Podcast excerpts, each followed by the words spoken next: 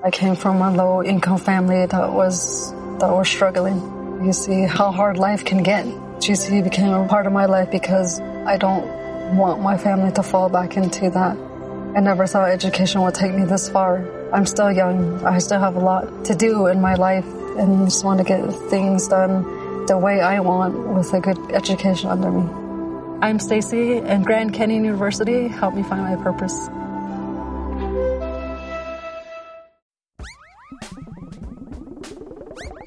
Diarios de las Estrellas. De los diarios estelares de Ion Tichy.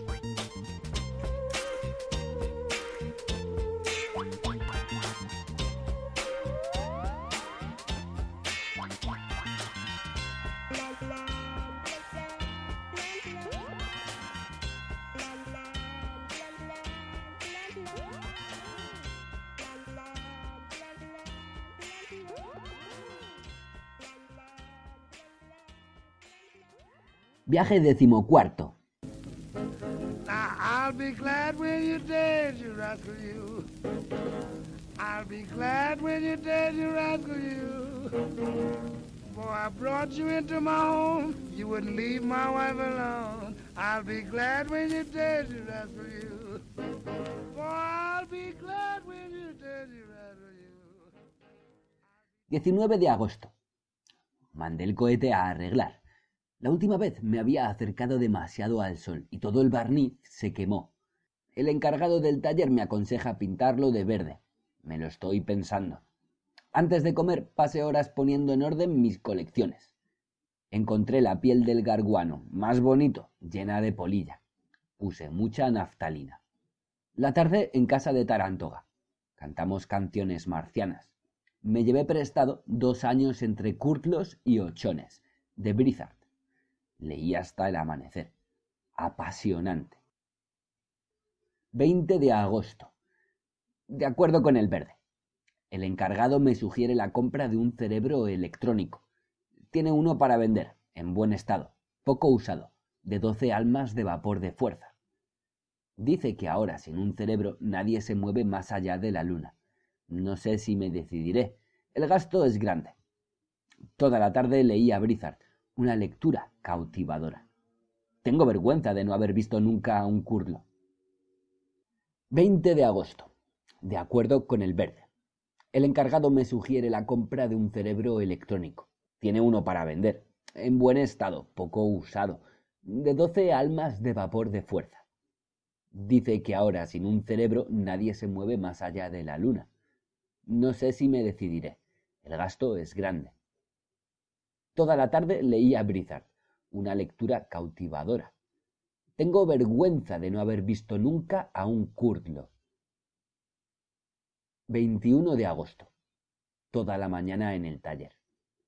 El encargado me ha enseñado el cerebro. Desde luego está muy bien. Tiene incluida una batería de chistes para cinco años. Según parece, esto resuelve el problema del aburrimiento cósmico. Va usted a reírse durante todo el viaje, por largo que sea, dijo el encargado. Si la batería se agota, se puede poner una nueva. Dije que me pintaran los timones en rojo. En cuanto al cerebro, me lo sigo pensando. Leía Brizard hasta la medianoche. ¿Y si fuera a la caza yo mismo? 22 de agosto. Compré finalmente aquel cerebro. Lo hice empotrar en la pared. El encargado me regaló una almohada eléctrica. No cabe duda de que me tomó el pelo con el precio. Dice que voy a ahorrar mucho dinero. Cuando se llega a un planeta hay que pagar derecho de aduana. En cambio, teniendo un cerebro, puede dejarse el cohete en el espacio, mientras da vueltas en torno al planeta como si fuera una luna artificial. Uno llega al planeta a pie sin haber desembolsado un céntimo. El cerebro calcula los elementos astronómicos del desplazamiento e informa dónde hay que buscar después el cohete. Terminé a Brizard. Estoy casi decidido a hacer un viaje a Enteropia. 23 de agosto. Me he traído el cohete del taller. Queda precioso, solo que los timones no armonizan en cuanto al color con los demás. Les di yo mismo una mano de pintura amarilla encima. Me gusta más. Tarantoga me prestó el tomo de la Enciclopedia Cósmica de la letra E, del que copié el artículo sobre enteropia. Helo aquí. Enteropia, sexto planeta del doble Sol, rojo y azul, en la constelación de Aries. Ocho continentes, dos océanos, 167 volcanes activos, un estorgo, ver estorgo. Día de 20 horas, clima cálido, buenas condiciones para la vida excepto en el periodo de Tors, ver Tor. Habitantes, apartado D, raza dominante, ardritas, seres racionales, poliedrotransparentes, simétricos, extremidades impares. 3. Pertenecientes al tipo siliconoidea, orden politeria, clase luminífera. Como todos los politeria, véase, los ardritas están sujetos a escisiones periódicas a voluntad. Fundan familias de tipo esférico. Sistema de gobierno, gradarquía 2B, con la introducción hace 340 años del transmo penitenciario. Ver transmo. Industria altamente desarrollada, principalmente de productos alimenticios. Posiciones básicas de la exportación, manubrios fosforizados, plantas de corazonería y laupanias de varias calidades, con nervaduras y templadas a fuego lento. Capital, Aliesto, 1.400.000 habitantes. Principales centros industriales, Haupr, Drur, Arbagellar. Cultura luminaria con señales de ahongación, a causa de la penetración de residuos de la civilización de los fitogocios, honguitas, véase, exterminados por los ardritas. En los últimos decenios adquirió mucha importancia el papel desempeñado en la vida social por las sepulcas. Ver. Creencias. Religión dominante, monodrumismo. Según el monodrumismo, el mundo fue creado por Druma múltiple, bajo la forma de la magmaza original, de la cual nacieron soles y planetas encabezados por Enteropia. Los ardritas construyen templos plateados, fijos y plegables. Al lado del monodrumismo existen varias sectas. La más importante es la de los placotragales.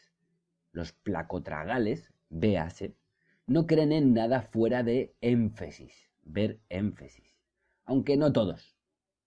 Arte, baile rodado, radioctas, sepulación, drama bayonetal, arquitectura, a causa de los tors, soplado prensada de edimasa. Los edimascacielos acopados alcanzan la altura de 130 pisos. En lunas artificiales predominan edificaciones ovicelares, ahobados. Mundo animal. Apartado B. Fauna de tipo siliconoidal. Representantes principales. Mediondos, dendrogas autumnales, asmanitos, curdlos y ochones aulladores. Durante los tors, veda de caza de curdlos y ochones. Para el hombre, estos animales no son comestibles, excepto los curdlos, solo la región del Zardo, Berzardo. Fauna acuática. Constituye la materia prima de la industria alimenticia. Representantes principales, infernalias, diablotes, cerpias, sardotas y brenques. Una de las particularidades de Enteropia es el estorgo con su fauna y flora sinuidal. Lo único que lo recuerda en nuestra galaxia son las alnas en los bosques astronocnales de Júpiter. Toda la vida de Enteropia se desarrolló, como lo han demostrado las investigaciones de la escuela del profesor Tarantoga, en los terrenos del estorgo, a partir de los estratos valvacílicos. Visto el gran auge del ramo de la construcción, tanto en suelo firme como acuática, hay que admitir la posibilidad de la desaparición de los restos del gran estorgo sujeto al artículo 6 del Decreto Ley sobre la defensa de los monumentos planetarios, Codex Galacticus 2507, volumen 33, páginas 4670. El estorgo se halla bajo la protección estatal. Se prohíbe, en particular, patearlo a oscuras. Todo está claro para mí en ese artículo, salvo las referencias a Sepulcas, Transmo y Thor. Desgraciadamente, el último tomo editado de la enciclopedia termina en la voz soufflé de champiñones, así que no puedo enterarme de Transmos y Thors. Sin embargo, fui a casa de Tarantoga para, por lo menos, leer algo sobre sepulcas. Encontré una información corta. Sepulcas, importantísimo elemento de la civilización de los ardritas, véase, del planeta Enteropia.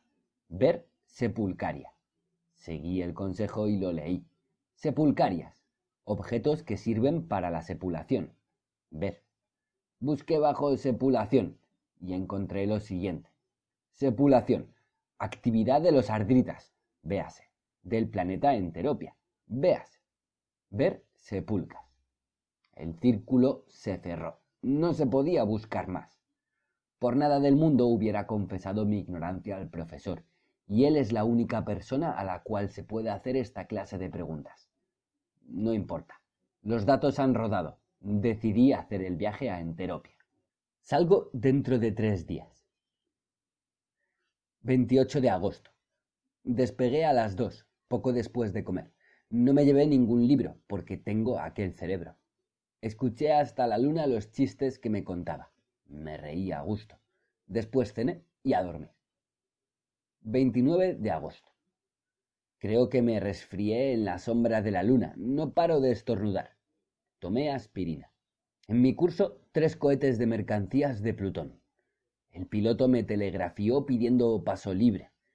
Pregunté qué carga llevaba, pensando que era Dios sabe qué, y resultó que no transportaba más que chismes corrientes. Poco después, un rápido de Marte, lleno hasta los topes. Vi por la ventana que iban apretujados como sardinas en lata. Agitamos pañuelos, pero desaparecieron pronto. Escuché los chistes hasta la cena. Muy buenos. Sigo estornudando. 30 de agosto. Aumenté la velocidad. El cerebro funciona sin fallo. Me empezó a doler un poco el diafragma, así que lo desconecté dos horas y enchufé la almohada eléctrica. Me alivió mucho. A eso de las dos, cogí aquella señal de radio que Popov emitió de la Tierra en el año 1896. Ya estoy bastante lejos de mi planeta. 31 de agosto. El sol casi ya no se ve. Antes de comer, un paseo alrededor del cohete para no anquilosarme. Hasta la noche, chistes. La mayoría tan viejos como el mundo. Me parece que el encargado del taller había dado a leer al cerebro revistas de humor de hace años y solo echó encima un puñado de anécdotas nuevas. Me olvidé de las patatas que había metido en la pila atómica y se quemaron todas. 32 de agosto. A causa de la velocidad, el tiempo se alarga. Ya debería ser octubre, pero no. Estoy en agosto y siempre en agosto. Veo por la ventana cositas pequeñas, Pensé que me acercaba a la Vía Láctea, pero solo era el barniz que se volvió a descamar. Maldita chapuza. Tengo en mi trayectoria una estación de servicio. Me pregunto si vale la pena detenerme. 33 de agosto. Sí, agosto. Después de comer, llegué a la estación. Está en un planeta pequeño, vacío completamente. El edificio sin nadie, ni un alma a la vista. Cogí una lata y me fui a mirar si encontraba un poco de barniz. Anduve por ahí un rato hasta que oí unos soplidos. Miré detrás de la estación. Había unas máquinas de vapor conversando. Me acerqué. Una de ellas decía Es evidente que las nubes son una forma de la vida de ultratumba de las máquinas de vapor. Bueno, pues la pregunta esencial es ¿qué fue primero? ¿Las máquinas de vapor o el vapor de agua? Yo creo que primero fue el vapor. Cállate, maldita idealista, silbó la segunda. Intenté preguntarles por el barniz, pero silbaban y pitaban tanto que ni oía mi propia voz. Escribí todo en el libro de reclamaciones y proseguí el viaje. 34 de agosto. Es que no va a terminar nunca agosto. Antes de comer, limpieza del cohete. Me aburre horrorosamente. Me di prisa para volver adentro, con el cerebro. En vez de reírme, bostecé tanto que temí por mis mandíbulas. Un planeta pequeño a estribor. Al pasar por delante vi unos puntos blancos. Cogí los anteojos y leí, escrito en una tabla. No asomarse. Cogí los anteojos y leí, escrito en una tabla. No asomarse. Algo le pasaba al cerebro. Se tragan mis zapatos de ballet. Tuve que detenerme en nuestro glón, porque se me terminaba el combustible. Al frenar me salté, debido a la inercia, todo septiembre. En el aeródromo, mucho tráfico. Dejé el cohete en el espacio para no pagar la aduana y me llevé solamente las latas para el combustible. Antes había calculado con la ayuda del cerebro las coordenadas del desplazamiento elipsoidal. Al cabo de una hora volví con los recipientes llenos, pero del cohete ni rastro. Naturalmente me puse a buscarlo. Pensé que no saldría con vida. Tuve que andar cosa de cuatro kilómetros a pie. El cerebro se había equivocado. ¿Cómo no? Ya diré cuatro verdades al encargado del taller cuando vuelva. 2 de octubre. Voy a una velocidad tan grande que las estrellas se convirtieron en unas rayitas de fuego, como si alguien moviera miles de cigarrillos en una habitación oscura. El cerebro tartamudea. Lo peor es que no lo puedo desconectar, porque el interruptor se rompió. Habla y habla sin parar. 3 de octubre. Creo que el cerebro se está agotando. Habla como los que aprenden a leer, por sílabas. Poco a poco me estoy acostumbrando. Paso el máximo de tiempo sentado fuera. Solo meto las piernas en el cohete porque hace mucho frío.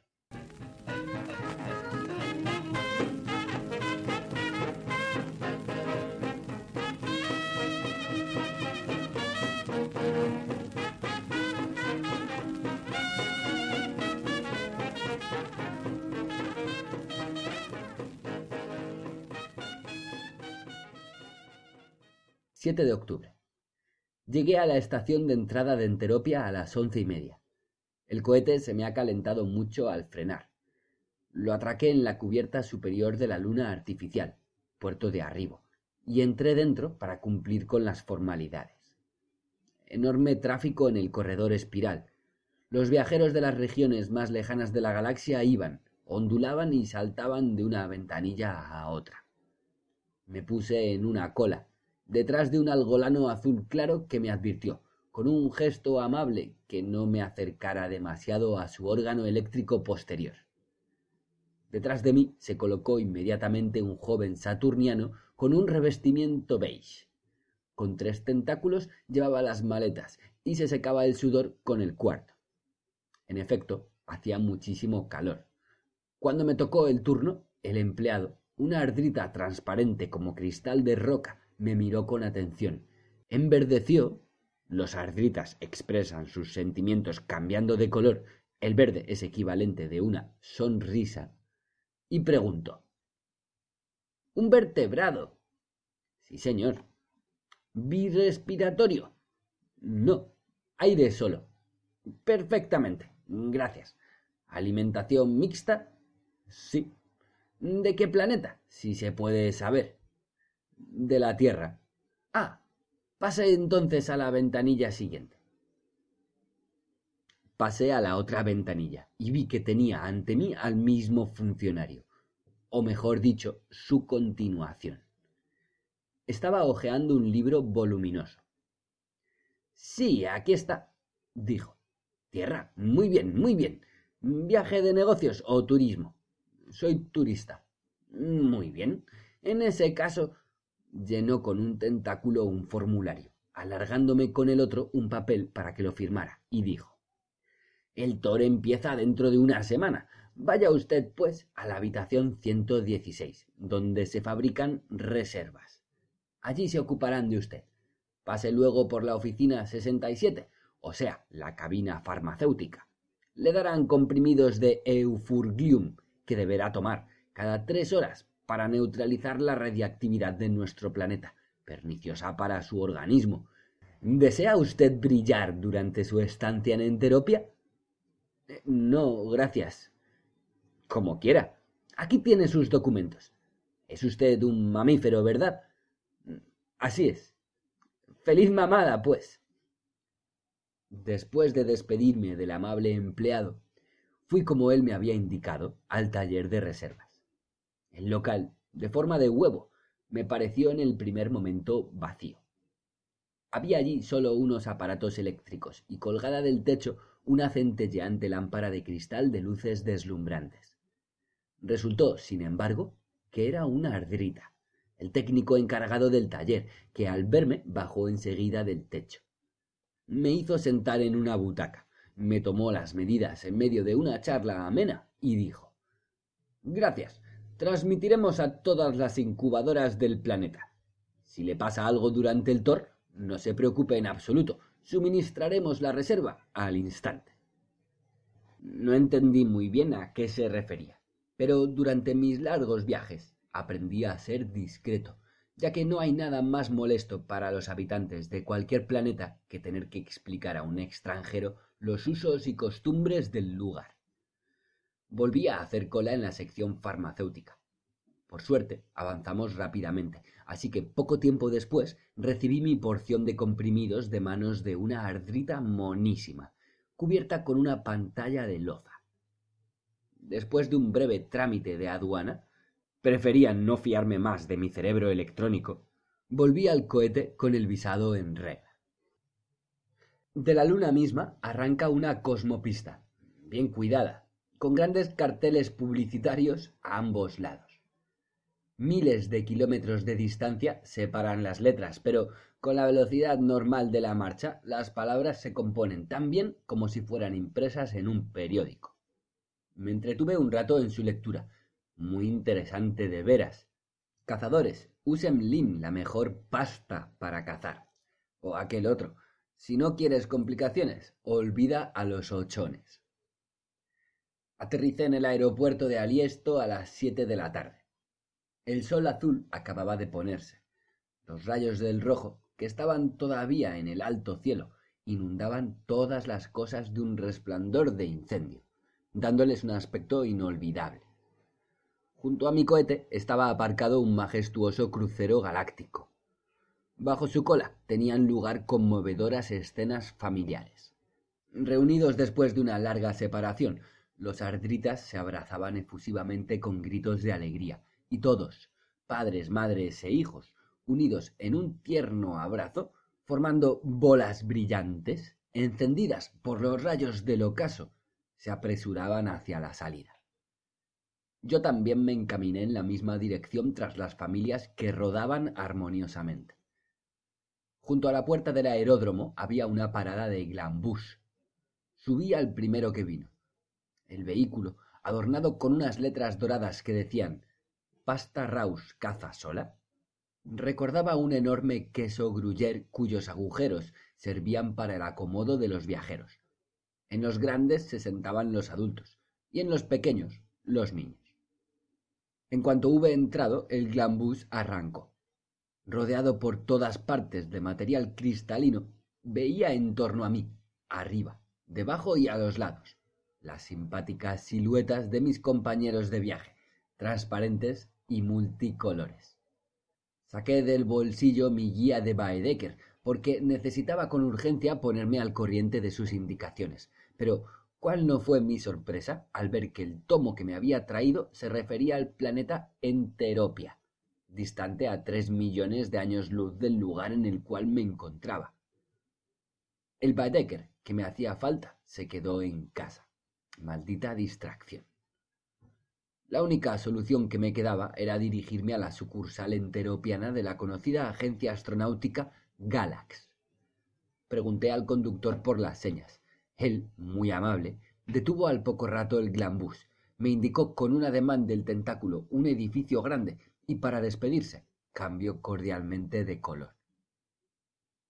Me quedé unos momentos en la calle, deleitándome con el extraordinario aspecto que ofrecía el centro de la ciudad en medio de las sombras del anochecer. El sol rojo acababa de desaparecer bajo el horizonte.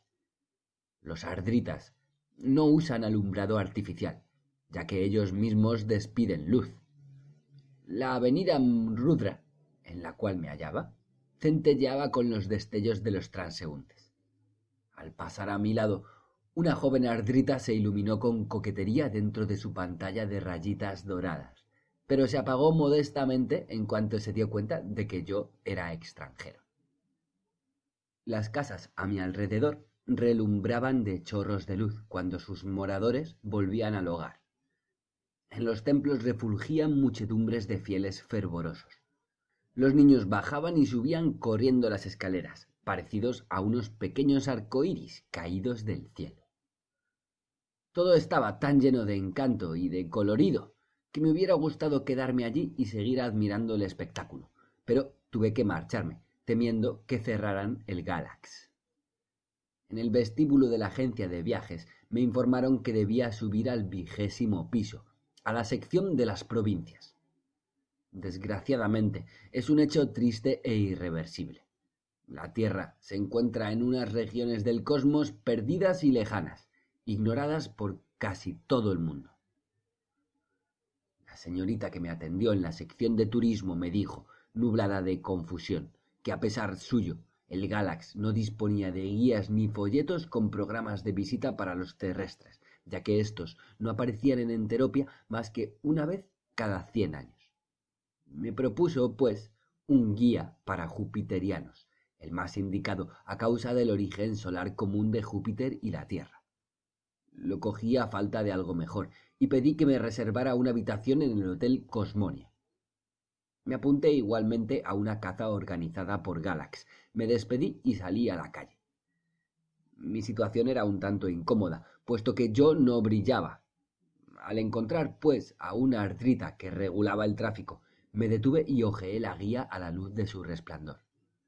Naturalmente, como podía suponerse, contenía indicaciones sobre cuestiones como dónde podían comprarse productos de metano, qué debía hacerse con los tentáculos durante las recepciones oficiales, etc. La tiré en una papelera pública. Paré un neboreto que pasaba por allí y me hice llevar al barrio de Dimascacielos. Los esplendorosos edificios, construidos en forma de copa, centelleaban a lo lejos de luces multicolores de los ardritas, recogidos en sus viviendas. En los despachos ondulaban resplandecientes sartas de empleados. Despedí el eboreto y me paseé a pie por aquellas calles.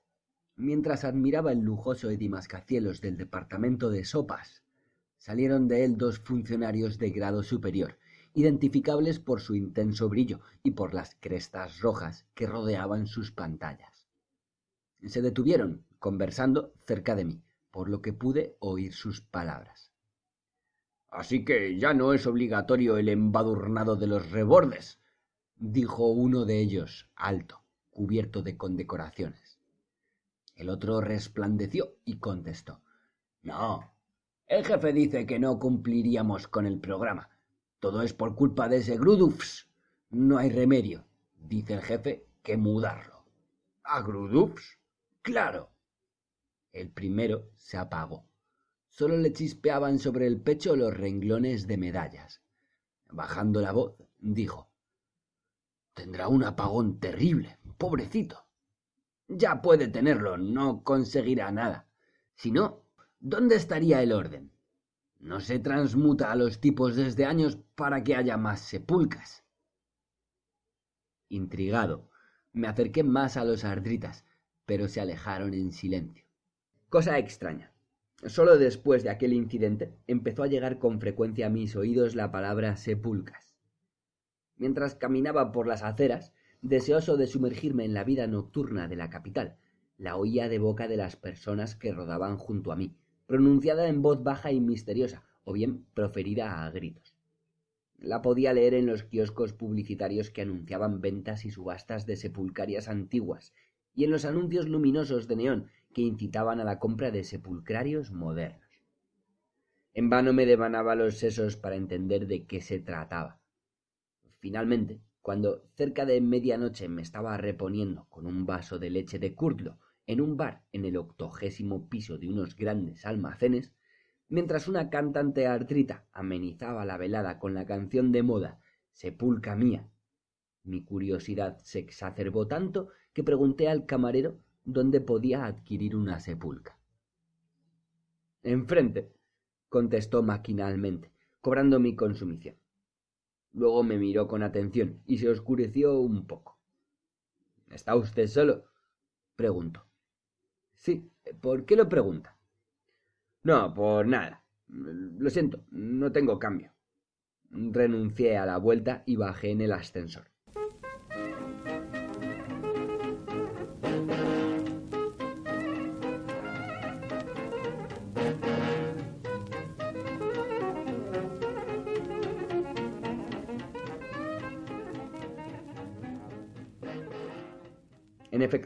Vi al otro lado de la calle un gran anuncio de sepulcas. Empujé la puerta de cristales y me encontré dentro de una tienda, vacía de gente por lo tardío de la hora. Me acerqué al mostrador y fingiendo mucha seguridad en mí mismo, pedí una sepulca. ¿Para qué clase de sepulcrario? inquirió el dependiente, bajando de su colgador. Bueno, para uno corriente, contesté. ¿Un sepulcrario corriente? se extrañó. Nosotros vendemos solo sepulcas con resilvo. De acuerdo, me llevaré una. ¿Y dónde tiene su costral? Eh. Mm, no lo he traído. Pues ¿cómo piensa llevársela sin su esposa? dijo el dependiente, mirándome severamente y perdiendo el brillo en su casa. No tengo esposa. se me escapó a pesar mío. ¿Usted no tiene esposa? musitó el dependiente, ennegrecido, mirándome con espanto. Y quiere una sepulca, sin estar casado. Por poco le da un ataque. Salí de allí como si me hubieran pegado. Di la señal a un eboreto libre y furioso mandé que me llevara a un local nocturno. Me dejaron ante la puerta de uno que llevaba el nombre de Mirgindrag. Cuando entré, la orquesta acababa de terminar una pieza. Había allí colgando trescientas personas por lo menos. Me iba abriendo paso entre la gente buscando un sitio libre, cuando oí que me llamaban por mi nombre.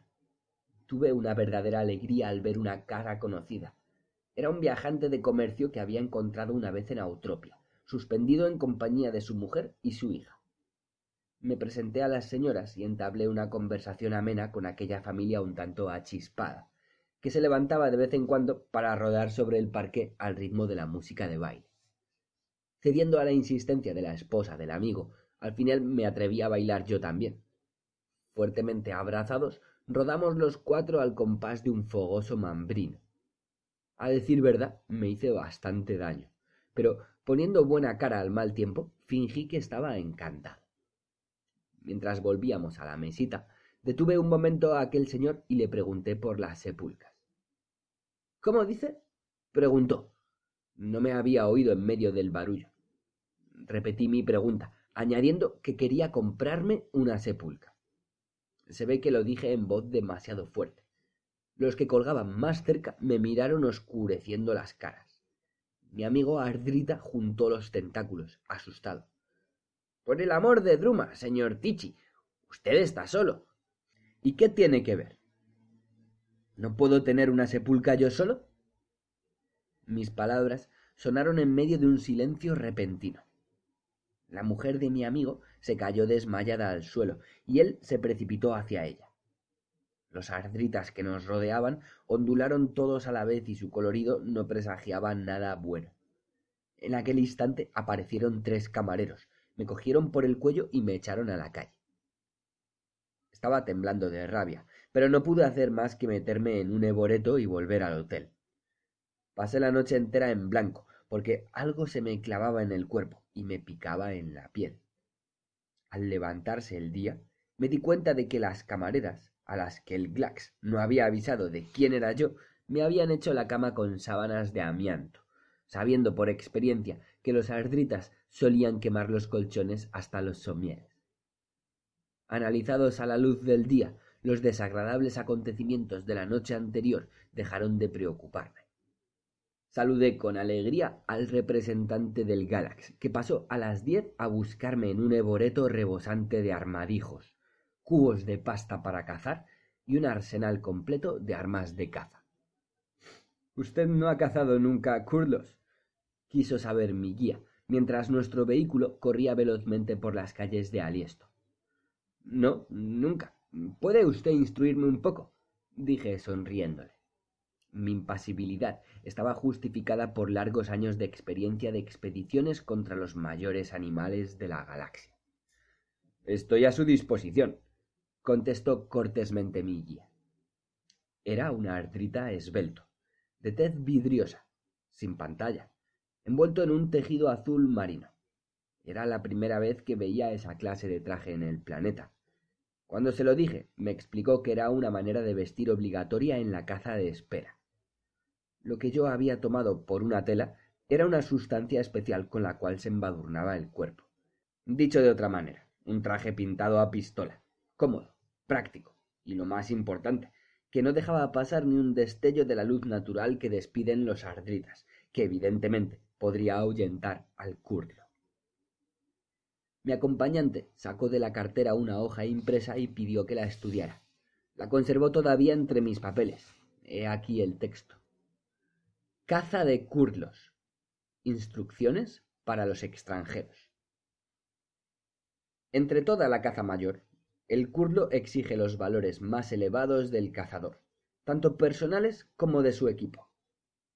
Puesto que este animal se ha adaptado durante su evolución a soportar los impactos de los meteoritos revistiéndose de una coraza imposible de perforar, los curlos se cazan desde dentro. Para la caza del curlo son imprescindibles. A. En la fase inicial, pasta de base, salsa de champiñones, perejil, sal y pimienta. B. En la fase de caza propiamente dicha, una escobilla de paja de arroz y una bomba de relojería. Primero, preparativos en el puesto de espera. La caza de curlos es de espera. El cazador, habiéndose untado previamente con la pasta de base, se acurruca en un surco del estorgo, y una vez preparado así, los compañeros de cacería lo espolvorean abundantemente con perejil picado y le echan sal y pimienta. 2. Cumplidos los preparativos, se espera a un curlo. Cuando la fiera se acerque, se debe, conservando la sangre fría, coger con ambas manos la bomba de relojería que se tenía entre las rodillas. Si el curlo está hambriento, suele tragar enseguida. Si el curlo no quiere comer, se le puede incitar palmoteándole ligeramente la lengua. Si se prevé un fracaso, hay quien aconseja ponerse más sal encima. Sin embargo, es un paso arriesgado, ya que el curlo puede estornudar. No existen muchos cazadores que hayan sobrevivido al estornudo de un curlo. Tercero, el curlo, una vez que ha tragado, se relame y se aleja. El cazador tragado procede inmediatamente a la fase activa, o sea, se quita el perejil y las especias con ayuda de la escobilla para que la pasta desarrolle libremente su acción purgativa. A continuación, el cazador regula la bomba de reloj y se marcha con la mayor rapidez posible en la dirección opuesta a la de su entrada. Cuarto, al abandonar al curlo, hay que evitar caer sobre las manos y pies para no hacerse daño. Nota. El empleado de especias picantes está prohibido. Se prohíbe igualmente presentar a los curlos bombas de relojería reguladas y espolvoreadas con perejil. Quien proceda de dicha manera será perseguido y penado por caza furtiva. En el límite del coto de caza estaba esperando el guardián jefe Baubro, rodeado de su familia, que despedía fulgores de luz bajo el sol hospitalario y cordial, nos invitó a tomar algo en su casa, donde pasamos unas horas encantadoras escuchando historias de cazadores, suyas y de sus hijos, así como relatos de la vida de los kurdos. De pronto entró corriendo un mensajero, avisándonos, sin aliento, de que los ojeadores dirigían a unos kurdos hacia el coto. Se debe hacer correr bien a los kurdos, me explicó Baubro, para que se les abra el apetito untado con pasta y cargado con la bomba y las especias, me dirigí, en compañía de Baubro y el guía, estorgo adentro. El camino se perdió pronto en las espesuras del bosque. Avanzábamos con dificultad entre la maleza, tropezando de vez en cuando con huellas de curlos, parecidas a unos hoyos de cinco metros de diámetro. El guía se detuvo, dándonos con el tentáculo la señal de silencio. Oímos un ruido de trueno, como si se hubiera desencadenado una tormenta en el horizonte. ¿Lo oye? musitó el guía. Sí, ¿qué es eso? Un curlo. Un curlo. Uno solitario. Continuamos andando, pero con más lentitud y prudencia.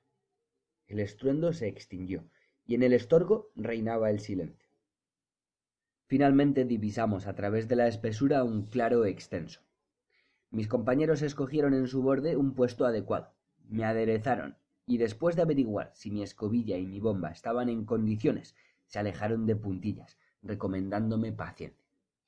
Durante un tiempo, sólo los trinos de los ochones interrumpían el silencio. Ya se me estaban durmiendo las piernas cuando de pronto tembló el suelo. Vi a lo lejos como las cimas de los árboles se inclinaban y caían marcando el paso de la fiera. Debía de ser una pieza imponente. En efecto, al poco tiempo, un curlo se asomó en el calvero, atravesó de una zancada los últimos troncos de árbol y echó a andar en mi dirección, balanceándose majestuosamente y olfateando con grandes resoplidos. Agarré con ambas manos la orejuda bomba y esperé con sangre fría. El curlo se detuvo a la distancia de unos cincuenta metros de mí y se relamió. En su interior transparente se veían muy bien restos de varios cazadores que habían fallado el golpe. El curlo estaba pensándoselo. Temí que iba a pasar de largo, pero se acercó y me cató. Oí el húmedo plaf de su lengua y perdí el contacto con el suelo. Tragó. Viva. pensé. En el interior del animal no se estaba tan a oscuras como me pareció en el primer momento. Me limpié, levanté la bomba y empecé a regular su mecanismo de relojería, cuando oí un carraspeo. Alcé la cabeza y, sorprendido, divisé a un ardrita desconocido que manipulaba una bomba, igual que yo. Nos miramos en silencio. ¿Qué hace usted aquí? pregunté. Cazando curlos, contestó. Yo también, dije. Pero no quiero molestarle. Usted entró aquí primero. De ninguna manera, repuso. Usted es extranjero. Esto no tiene importancia, contesté. Guardaré mi bomba para la próxima vez. Por nada del mundo, exclamó. Usted es nuestro huésped. Ante todo, soy un cazador. Y yo, ante todo, soy un anfitrión, y no permitiré que usted renuncie por mi culpa a este curlo. Le ruego que se deprisa, porque la pasta empieza a surtir efecto. Era verdad. El curlo daba señales de inquietud. Hasta donde estábamos llegaba el ruido de sus poderosos resoplidos, fuertes como los de varias docenas de locomotoras a la vez. Viendo que no podía convencer al cortés ardrita, ajusté el mecanismo de la bomba y esperé que mi compañero saliera el primero. Él, sin embargo, insistió en cederme el paso. No tardamos mucho en abandonar al curlo. Al caer desde la altura de dos pisos, me disloqué ligeramente un tobillo. La fiera, libre de nuestro peso, galopó a esconderse en la espesura del bosque, de donde nos llegó el ruido de árboles que se rompían a trozos. De pronto sonó un trueno ensordecedor. Después todo fue silencio. Cayó. Mi más cordial enhorabuena. exclamó el cazador, apretándome fuertemente la mano. Poco después se nos acercaron mi guía y el jefe del coto. La noche se nos estaba echando encima y teníamos que darnos prisa para volver a la ciudad. El jefe me prometió disecar el curlo con sus propias manos y enviármelo a la tierra en la próxima nave de carga.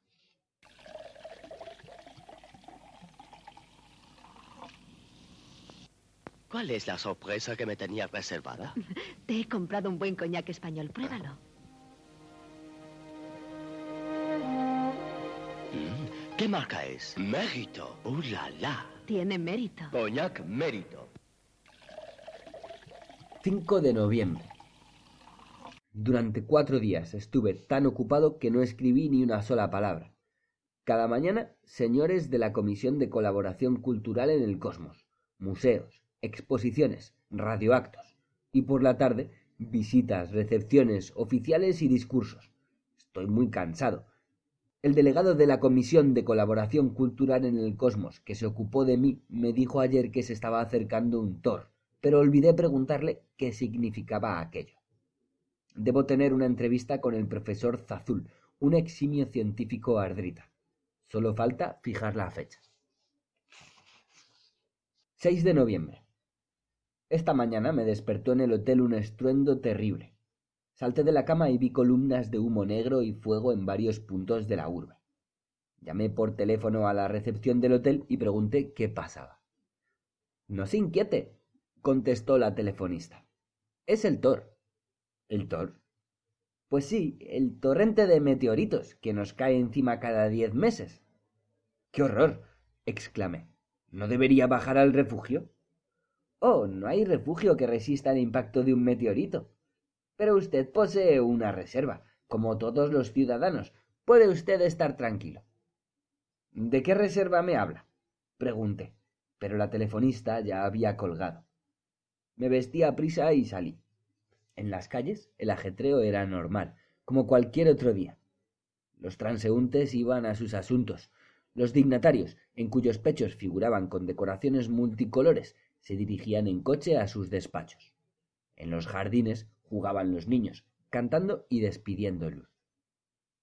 Al cabo de un tiempo, los estallidos se espaciaron y se alejaron. Me dije que el torno debía de ser un fenómeno demasiado perjudicial, puesto que nadie parecía tomarlo en serio, y me fui, tal como tenía planeado, al zoo. Me sirvió de guía el director del parque, un ardrita enjuto y nervioso, de precioso brillo. El zoo de allí esto está muy bien ordenado y pulcro. El director me dijo con orgullo que poseía animales de las regiones más remotas de la galaxia, incluso de la Tierra. Conmovido, quise ver a estos últimos, pero el director contestó Lo siento, en este momento es imposible. Están durmiendo. añadió en respuesta a mi mirada interrogante. Sepa usted que tuvimos serios problemas con su aclimatación y que temimos no poder mantener con vida ni una sola pieza. Sin embargo, por suerte, el régimen vitaminado elaborado por nuestros científicos dio un resultado perfecto. Me alegro. ¿Y qué animales son? Moscas. ¿Le gustan los kurdos? En la mirada del director hubo tal expectación y ansia que me apresuré a contestar imprimiendo a mi voz un tono de entusiasmo convincente. Oh, sí. Son animales extraordinariamente simpáticos. El director resplandeció de satisfacción. Es cierto. Iremos a verlos, pero antes me dispensará un momentito. Volvió enseguida, envuelto en un rollo de cuerda, y me guió hacia el corral de los kurdos, rodeado de un muro de noventa metros de altura. Abriendo la puerta, me dejó pasar primero. Puede usted entrar sin temor dijo. Mis kurdos están completamente domesticados. Me encontré en un estorgo artificial donde pastaban seis o siete kurdos. Eran unos ejemplares muy bonitos, que medían cerca de tres hectáreas cada uno. A la voz del director, el mayor de todos se nos acercó y tendió la cola. El director se encaramó encima, me alentó con un gesto a que le siguiera y trepé tras él. Cuando la pendiente se hizo demasiado abrupta, el director desplegó la cuerda y me tendió una punta para que me la atara a la cintura. Así asegurados, ascendimos durante dos horas. Alcanzada la cima del curlo, el director se sentó en silencio, muy emocionado. Tampoco yo dije nada, respetando sus sentimientos. Por fin pronunció. ¿No es hermosa la vista que tenemos desde aquí? En efecto, se extendía ante nosotros todo el panorama de allí esto, con sus torres, templos y edimascacielos. En las calles se movían los transeúntes pequeños como hormigas. ¿Está usted encariñado con los kurdos? Pregunté en voz queda, viendo cómo el director acariciaba el lomo del animal cerca de la cumbre. Los amo, dijo con gran sencillez, mirándome a los ojos. Los kurdos son la cuna de nuestra civilización, añadió. Después de un corto silencio, volvió a hablar. Antaño, miles de años atrás, no teníamos ni ciudades, ni magníficas casas, ni técnica, ni reservas. En aquellos tiempos, estos seres mansos y poderosos nos cobijaban, nos protegían en los momentos difíciles de los tors. Si no fuese por ellos, ni un solo ardrita habría llegado a nuestra bella época presente. Y ahora se les da caza, destruye y extermina. Qué falta de gratitud tan monstruosa y negra. No me atreví a interrumpirle. Él, venciendo la emoción que le oprimía la garganta, dijo ¿Cómo los odio? A aquellos cazadores que pagan el bien con el crimen. Usted debió fijarse en los anuncios de los artículos de caza. ¿No es cierto? Sí, eh, los he visto. Profundamente avergonzado por las palabras del director, temblé ante la idea de que él pudiera enterarse del acto que yo había cometido cazar un kurdo con mis propias manos. Para desviar la conversación de punto tan peligroso, pregunté ¿Es verdad que tanto les deben? No lo sabía. Es increíble que no lo sepa. Pero si los kurdos nos abrigaron en su seno durante veinte mil años, viviendo dentro de ellos, protegidos por sus poderosas corazas de los diluvios de meteoritos mortíferos, nuestros antepasados se convirtieron en lo que somos hoy día, unos seres sabios y bellos, resplandecientes en las tinieblas. ¿Usted lo ignoraba? Soy extranjero, musité, jurándome a mí mismo no volver jamás a levantar la mano a un kurdo. Sí, sí, sí, claro, cortó el director, levantándose. Lo siento, pero es preciso que volvamos. Me esperan mis obligaciones. Del zoo me trasladé en un eboreto a Galax para recoger las entradas que había encargado para la función de teatro de la tarde. En el centro de la ciudad volvieron a sonar unos estallidos ensordecedores, cada vez más cercanos y frecuentes. Por encima de los tejados se levantaban nubes de humo y llamas. Al ver que ningún transeúnte hacía el menor caso de eso, me abstuve de preguntar hasta que Leboreto se paró ante el Galax. El recepcionista de turno me preguntó por mis impresiones del zoo. Me ha gustado mucho, dije. Pero, por el amor de Dios. El Galax entero se tambaleó. Dos grandes edificios de despachos enfrente, perfectamente visibles por la ventana, se desintegraron bajo el impacto de un meteorito. Me pareció que me estallaba la cabeza. Perdí el equilibrio y me apoyé en la pared. No es nada, dijo el empleado. Si pasa usted con nosotros algún tiempo, se irá acostumbrando. Aquí tiene sus entra. No pudo terminar la frase. Hubo un fulgor, un trueno. Se levantó una densa polvareda. Cuando todo se hubo calmado, vi un enorme agujero en el suelo, exactamente en el mismo sitio que antes había ocupado mi interlocutor. Helado de miedo, me mantuve inmóvil como una piedra. Antes de que hubiera pasado un minuto, unos ardritas en monos de trabajo taparon el agujero y trajeron un carrito con un paquete de gran tamaño encima. Cuando lo abrieron, ante mi vista apareció el empleado con mi entrada en la mano. Se quitó los restos del envoltorio y dijo suspendiéndose de su colgador. Aquí tiene su entrada. Le dije que todo esto carecía de importancia. En caso de necesidad, todos disponemos de un doble. ¿Usted se admira de que lo tomemos con tanta calma? Tuvimos tiempo de acostumbrarnos. Conocemos el fenómeno desde hace treinta mil años.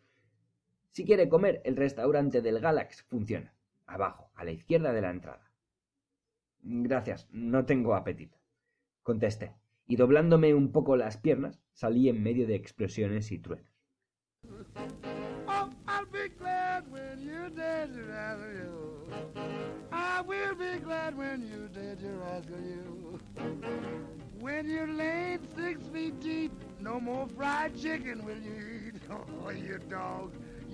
you.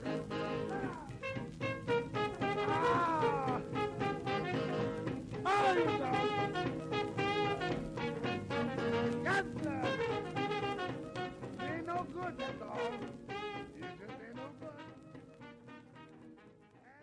Pronto me embargó la ira. No permitiré que vean aquí a un terrestre asustado, pensé. Averigüé la hora y me hice llevar al teatro. Tuve que cambiar el eboreto por el camino porque un meteorito pequeño pulverizó el mío. En el lugar donde hasta ayer estaba, el edificio de teatro, había solamente un montón de escombros humeantes. ¿Devuelven ustedes el importe de las entradas? pregunté al cajero que estaba esperando en la calle. No hay motivo. La función empezará normalmente. ¿Normalmente? Si el meteorito. Faltan todavía veinte minutos. El cajero me indicó la hora de su reloj. Pero haga usted el favor de apartarse de la taquilla. Queremos comprar entradas. gritó alguien de la cola que se había formado detrás de mí. Me encogí de hombros y dejé el sitio libre. Mientras tanto, dos grandes máquinas cargaban los escombros y los evacuaban. En pocos minutos el solar quedó limpio. ¿Harán el espectáculo al aire libre? pregunté a una persona que esperaba, abanicándose con el programa. Nada de eso. Supongo que todo será igual que siempre, contestó. Me callé, enfadado, creyendo que me tomaba el pelo. En aquel momento llegó un gran camión cisterna. La abrieron y vertieron una masa espesa, brillante, de color rubí, que formó una especie de montículo. Enseguida metieron dentro de aquella masa candente unos tubos que introducían aire a presión. La masa se convirtió en una burbuja gigantesca que crecía con una rapidez vertiginosa. Un minuto después tenía ante mí una copia exacta del edificio teatral, solo que todavía blanda y oscilante bajo los soplos del viento. Al cabo de cinco minutos más, el teatro se solidificó. Y cuando ya estaba duro, otro meteorito destruyó una parte del tejado. Le soplaron rápidamente uno nuevo, abrieron las puertas y las multitudes de espectadores penetraron en la sala. Al ocupar mi asiento me di cuenta de que estaba todavía tibio. Era lo único que recordaba la catástrofe, tan reciente. Pregunté a mi vecino por la papilla que había servido para reconstruir el teatro. Me dijo que era la famosa Edimasa ardrita. La función empezó con un minuto de retraso. Al sonar el gong, la sala se oscureció, adquiriendo el aspecto de una parrilla llena de brasas de carbón. Los actores, en cambio, resplandecían magníficamente. Representaban una obra simbólico-histórica, de la cual, a decir verdad, no entendí gran cosa, tanto más que muchos asuntos fueron expresados por pantomimas colorísticas. El primer acto tuvo por escenario un templo. Un grupo de ardritas jóvenes estaban adornando con coronas de flores una estatua de Druma mientras cantaban canciones sobre sus enamorados. Apareció de repente un prelado ambarino y las expulsó a todas, excepto a la más bella, transparente como agua cristalina. El prelado la encerró dentro de la estatua. La prisionera llamó cantando a su amado, Este entró corriendo y apagó al anciano. En aquel momento, un meteorito destrozó el techo, una parte de los decorados y a la amante. Pero de la concha del apuntador sacaron al instante la reserva, con tanta habilidad que alguien que hubiera tosido o entornado los ojos no hubiera podido darse cuenta de nada. A continuación, los amantes decidieron fundar una familia. El acto terminó con la escena de echar al prelado al precipicio.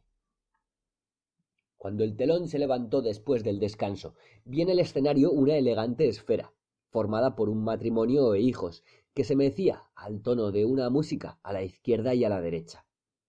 Apareció un criado y manifestó que un benefactor desconocido había enviado al matrimonio un manojo de sepulcas. En efecto, trajeron un gran cajón y procedieron a abrirlo. Seguí la escena sin aliento. Justo cuando levantaban la tapa, recibí un terrible golpe en la coronilla y perdí el conocimiento. Lo recuperé sentado en el mismo sitio. De las sepulcas ya no se hablaba. El apagado prelado corría por doquier, profiriendo las más horrorosas maldiciones en medio de padres e hijos que brillaban trágicamente. Me tanteé la cabeza. No había ningún chichón. ¿Qué me pasó? pregunté en voz baja a mi vecina. ¿Qué dice? Ah, sí, le mató un meteorito. Pero no se perdió usted nada, porque aquel dúo era malísimo. Desde luego fue un escándalo. Tuvieron que mandar por su reserva muy lejos, hasta el Galax, musitó en contestación la amable Ardrita. Mandaron por una reserva. ¿Qué reserva? pregunté, notando que se me nublaba la vista. Bueno, por la suya, evidentemente. ¿Y dónde estoy yo? No lo sabe. En el teatro. No se encuentra bien. O sea, yo. yo soy la reserva. Sí, claro. ¿Y dónde está el que estaba sentado aquí antes? Mi vecina no contestó, porque los que estaban cerca de nosotros empezaron a soltar unos tss, muy fuertes. Una sola palabra, le suplico, susurré lo más bajo posible. ¿Dónde se encuentran esos... ya me entiende. Silencio. ¿Qué es esto? No molesten. dijeron varias voces airadas. Mi vecino del otro lado, anaranjado de ira, llamó a los acomodadores. Sintiendo que enloquecía, salí corriendo del teatro, cogí el primer boleto para volver al hotel y me contemplé en el espejo. Empezaba ya a recuperar el ánimo, encontrándome exactamente igual que antes, cuando hice un descubrimiento terrible. Mi camisa estaba vuelta al revés, los botones abrochados en desorden. La mejor prueba de que los que me vistieron no tenían ni idea de la ropa terrestre. Para colmo, encontré en un calcetín un trocito de embalaje que debieron dejar por descuido. Se me cortó la respiración y de pronto sonó el teléfono. Es la cuarta vez que le llamo, dijo la señorita de la CCCC. El profesor Zazul quería verle hoy. ¿Quién? El profesor. Repetí, concentrándome a duras penas. Bien, ¿cuándo? Cuando quiera, ahora mismo, si le va bien.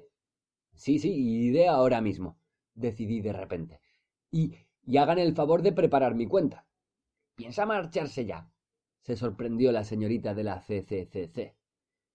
Sí, es preciso. Me siento muy extraño, aclaré, colgando bruscamente. Me cambié de ropa y bajé. Los últimos acontecimientos me habían afectado tanto que, a pesar de que un meteorito hizo pedazos el hotel cuando me metían en el boreto, di las señas del profesor sin la menor emoción. El profesor Zazul vivía en un barrio residencial de las afueras, entre unas suaves colinas plateadas. Detuve el eboreto bastante lejos de su casa, deseando andar un poco después de la tensión nerviosa de las últimas horas.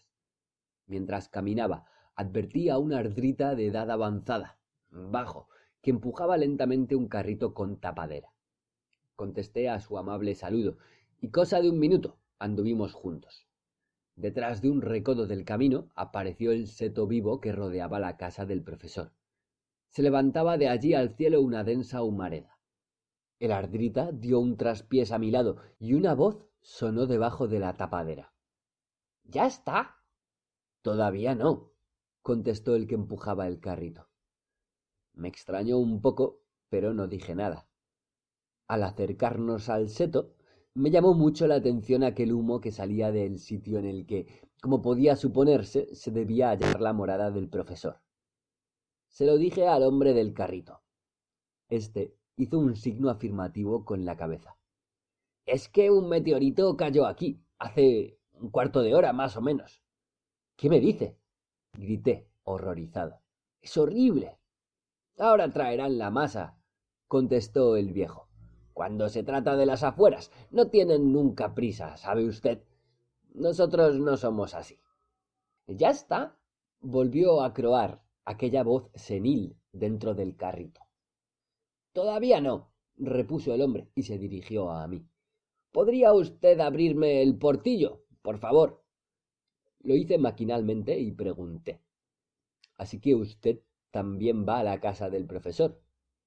Sí, traigo la reserva, contestó el del carrito, levantando la tapadera. Estupefacto, vi un paquete voluminoso, atado esmeradamente con un cordel. Por una rendija del papel, roto en una esquina, me estaba mirando un ojo humano.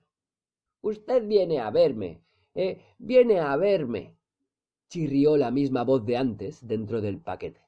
Enseguida, enseguida estaré listo. Pase, por favor, a la glorieta. Bien, sí, ya voy, contesté.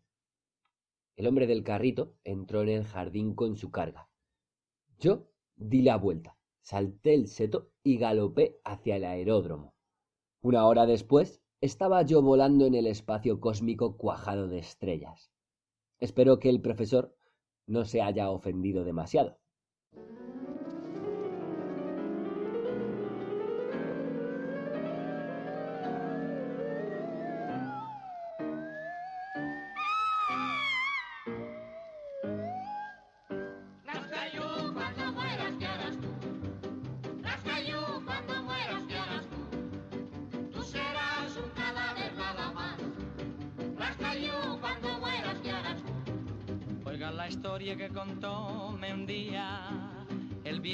De la comarca, que era un viejo a quien la suerte impía. Su rico bien arrebató la parca. Todas las noches iba al cementerio a visitar la tumba de su hermosa y la gente murmuraba con misterio, es un muerto escapado de la fosa. Mueras,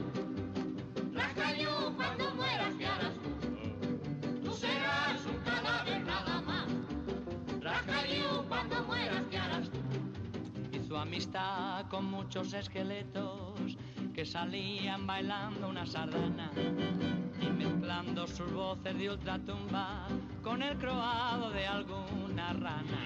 Los pobrecitos iban mal vestidos, con sábanas que a toca habían robado. Y el guardián se decía con recelo, estos muertos se me han revolucionado. Bastante tétrica la historia, los fuegos fatuos se meten en el lío, armando con sus luces tenebrosas un cacao de padre y muy señor mío. Rascayú, cuando mueras, ¿qué harás tú?